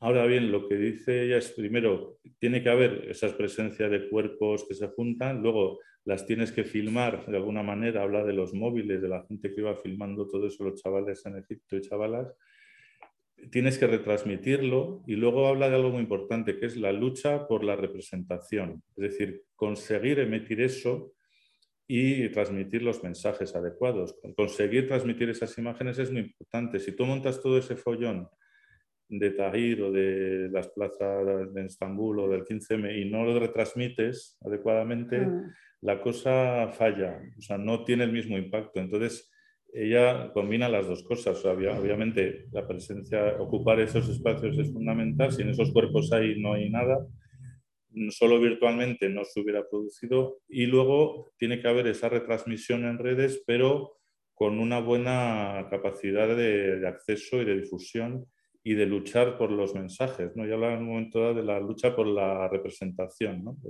y de hecho habrá otros redes alternativas que te boicotean, los bulos, los troles, todo lo que intenta bloquear o la censura, claramente, ¿no? Pues te prohíben ya directamente retransmitir o, o se bloquea Twitter o Internet. Entonces, para ella tiene un papel muy importante, pero articulado con una presencia física también, como hoy estamos viendo también. Eh, bueno, yo eh, pondría como ejemplo ni una menos en, Argentina, además lo tienen súper documentado, como realmente las nuevas tecnologías y las tecnologías y una nueva generación de jóvenes en comunicación, artistas y tal, consiguen activar eh, un mega movimiento tras el asesinato de una joven de 14 años embarazada, que, que sabéis que ese es el origen, que es asesinada por su y enterrada por su novio. Eh, y cómo eso mm, desemboca en un movimiento en todo el país de, a, lo, a, grande y se van sumando cuestiones. Entonces cuentan cómo realmente las, o sea, eh, como una nueva generación de activistas, que por supuesto se suman también las mayores, pero donde la tecnología es muy importante, eh, es lo que hace que tomen las dimensiones que tomen que toma el asunto, gracias a esa difusión, pero evidentemente tenía que haber cuerpos, materialidades, realidades concretas y grupos de personas concretas que son capaces de gestionar y de activar toda esa red que también se multiplica en que haya otros cuerpos a distancia haciendo cosas. ¿Qué pasa? Que no tenemos la posibilidad a veces de conocernos y de confluir todos los cuerpos, incluso en una mani como ayer la de Chile o como aquí la del 8 de marzo de hace dos años, eh, no nos conocemos, no nos conocemos todas, y no, pero confluimos en un, en un espacio público, pero no solo en un espacio público físico, también en el virtual. También estamos confluyendo virtualmente todo el rato. la tecnología, para mí, es no es un sujeto político per se, es una herramienta cultural eh, en la cual eh, proyectamos estrategias y proyectamos cuerpos eh, de una manera muy interesante. Entonces, yo creo que la tecnología hay que, está ahí, ¿no? Hay que contar con ella. yo quería preguntar acerca de la posibilidad de asociarnos con otros cuerpos, ¿no? Yo siento que en este ejercicio siempre hay como lógicas de dilatación y de debilitación y también está como el peligro de generar como margen de subalternidad ¿no? en todo esto. Entonces, ¿cómo imaginamos posibilidades de asociarnos con otros cuerpos intentando como no situar en, la periferia epistémica a otro agente? ¿no? ¿Cómo, cómo, se, cómo se conjuga todo eso? Complicado. A mí me parece muy interesante tu pregunta. Yo creo que Butler también lo dice y muchos otros autores y autoras. Es decir, siempre que definimos y acotamos, siempre hay alguien que queda afuera. Siempre creamos, siempre estamos creando un otro. Para mí es una postura, una discusión eh, ético-política que habría que discutir. Es decir, mm, la contingencia continua, continuada en nuestras formas de hacer política porque si, no, si estableces jerarquías de los otros y cierras en banda, siempre va a haber, siempre estás expulsando. Siempre que defines expulsas. Entonces, yo creo que ahí es, hay que dejar abierto, hay que cerrar.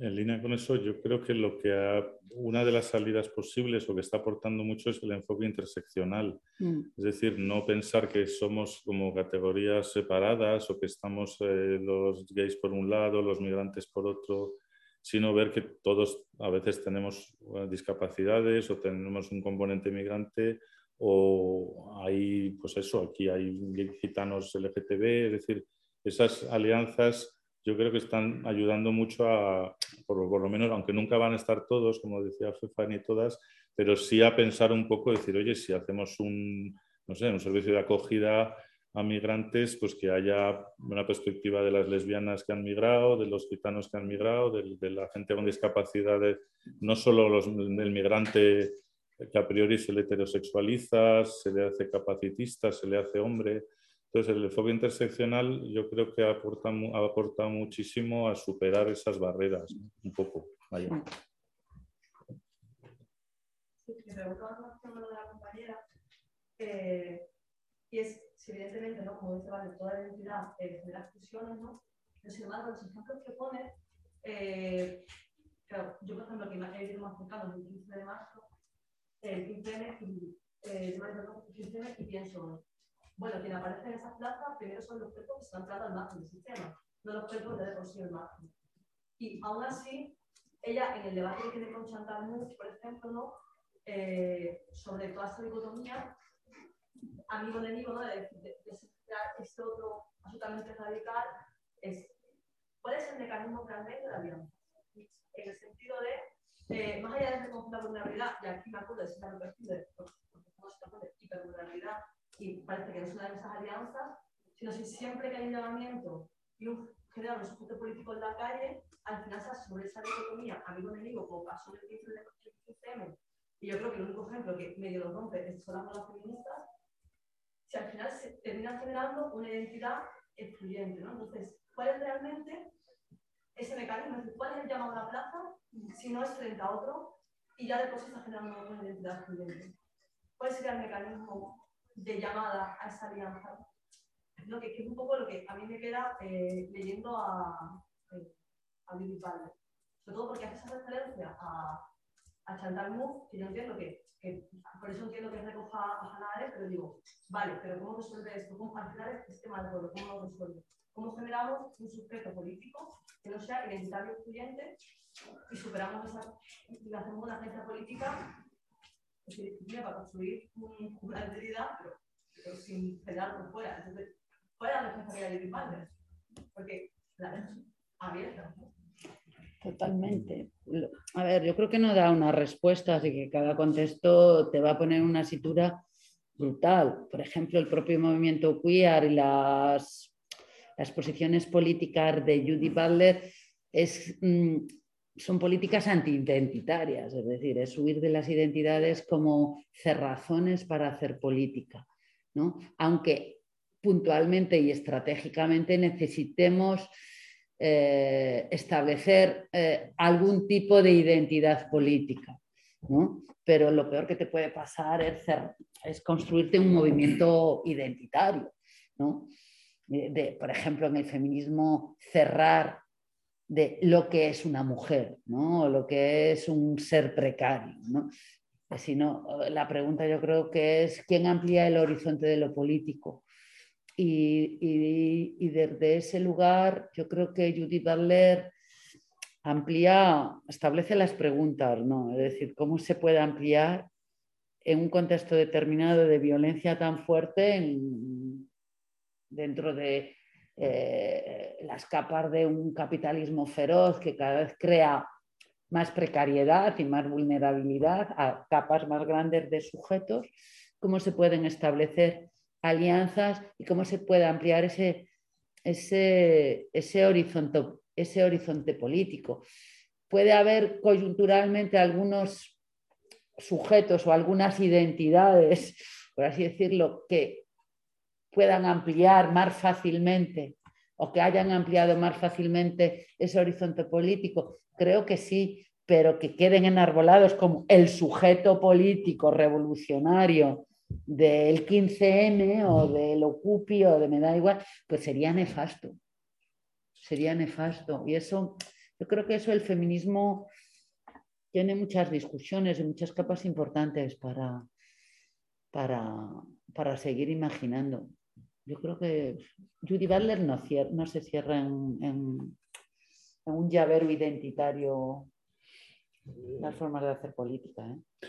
Bueno, yo creo que sí da cierta respuesta en línea con lo que dice Cefa, en el sentido de que lo que sí puede unir, o ese llamamiento, es contra qué nos estamos oponiendo ahí sí hay cosas comunes. Nos estamos oponiendo a que desmantelen los sistemas de salud, a que la educación sea carísima o se privatice, a un sistema heterocentrado machista. Es decir, no es tanto un sujeto político único o identitario, que eso no tiene mucho interés, sino que la oposición a esas formas de opresión, ahí estamos de acuerdo, más o menos. Podemos estar de acuerdo. Es decir, eh, ahí tenemos que estar de acuerdo en ser antirracistas o en ser feministas pero, pero es la, la, oposición a, esas opresiones que estamos viviendo.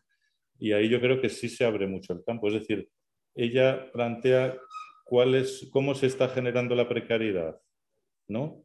Pues por esas vías, porque dejes a la gente sin trabajo, eh, sin salud, sin educación, eh, expulsando sin derechos civiles si eres inmigrante sin papeles.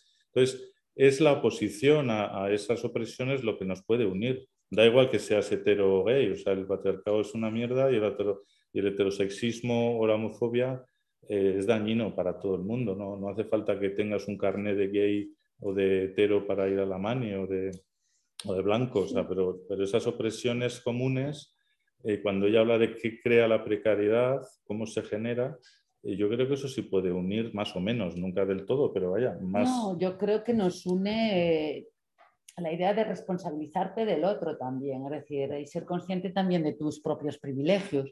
Mm. Lo que no podemos negar es que hay contextos sociales y políticos donde mm, se posibilita eh, un sujeto político determinado. Por ejemplo, Life Black Matter, pues es la población negra.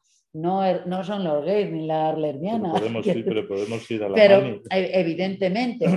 Pero, pero ¿quién se crea un sujeto político determinado al cual eh, eh, estás eh, necesariamente unido, incluso unido en la medida en que eres una persona racista, es decir, para repensar el racismo y para repensar el clasismo y para repensar muchas cosas. Y tenemos que crear esas, esas alianzas políticas a muchos niveles, porque en el fondo lo, que dirá, lo que dirá es que esa, esas interdependencias son necesarias para no solo para ampliar el horizonte político, sino para ampliar las posibilidades de una buena vida y de una justicia social. Eh, entonces, yo creo que es inevitable, es inevitable mm, esas alianzas aunque también es inevitable pensar que hay contextos históricos en que sujetos determinados son los que, o sea, las mujeres es un sujeto político muy amplio, ¿no? que ha ido unido y que ahora, por ejemplo, tenemos grandes diferencias. Desde los 90 también sabemos que hay diferencias, o sea, que no todas somos iguales. Y eso no nos impide pues, crear estrategias comunes para ampliar el horizonte político ¿no? y discusiones teóricas. Y yo creo que eso está presente en Judy Butler también. No todo el feminismo, pero sí una buena parte.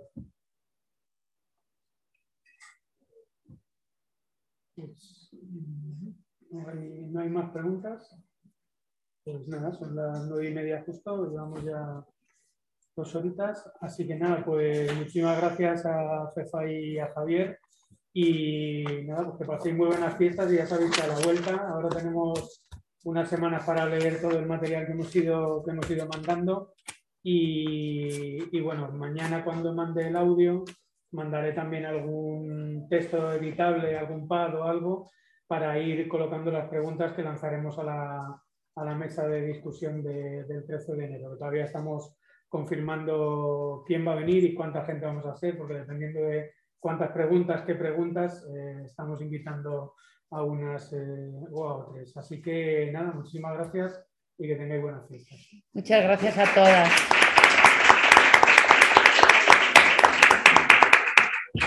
También a las que estáis eh, virtualizadas.